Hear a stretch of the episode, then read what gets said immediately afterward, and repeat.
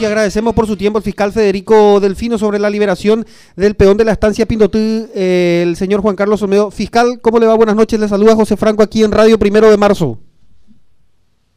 Hola.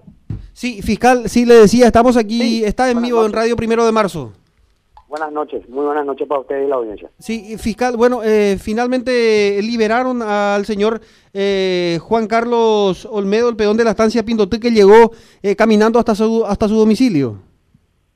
tenemos esa información, está plenamente confirmada, ya se le está brindando la asistencia correspondiente y bueno, tuvimos un desenlace feliz en este en este hecho, principalmente sin el pago de rescate alguno. Sí, se confirma eso entonces, es fiscal, que los familiares no eh, abonaron eh, ningún monto por el rescate de esta persona. Absolutamente, ningún solo guaraní, ningún solo dólar, nada de nada. Ya, eh, decía, fue secuestrado el pasado lunes, llegó caminando a pie hasta su domicilio, ya está en compañía de sus familiares y teniendo el antecedente más inmediato de Adelio Mendoza, por ejemplo, fiscal, que eh, también fue eh, liberado y llegó a pie en ese, en ese entonces hasta la estancia donde eh, también trabajaba. uno puede suponer de que no estaba muy lejos del lugar donde lo raptaron. voy a, vamos a dividir dos cosas. Sí. ¿Verdad? no confundir. lo de Adelio Mendoza es de otro grupo criminal. Ya, ya, ya, ya. no tiene absolutamente nada que ver con este grupo criminal que eh, secuestró al señor Olmeo. Ya, correcto. Eh, es, totalmente distinto.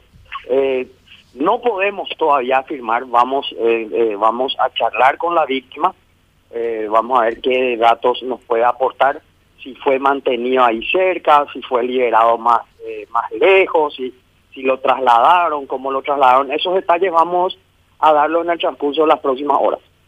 Ya, correcto. ¿Y lo que procede ahora, eh, lo van a llevar a, algún lugar al, a la víctima del secuestro? ¿Se va a quedar en su casa? ¿Qué, es lo que procede, Principalmente es resguardar su integridad y darle todo el apoyo y la contención psicológica que sea necesaria. Eh, sabemos que está pasando por un grave, eh, gran estado de shock. También hay que tener en cuenta eso, entonces tenemos que respetar esos momentos propiamente dichos. Dale, está correcto, fiscal, le agradecemos mucho por su tiempo, sé que está eh, trabajando y eh, tiene muy poco tiempo, pero bueno, le agradecemos eh, el tiempo. Entonces, la noticia importante es que liberaron al señor que estaba secuestrado. Y sin pago alguno. Muy bien, muchísimas gracias, fiscal.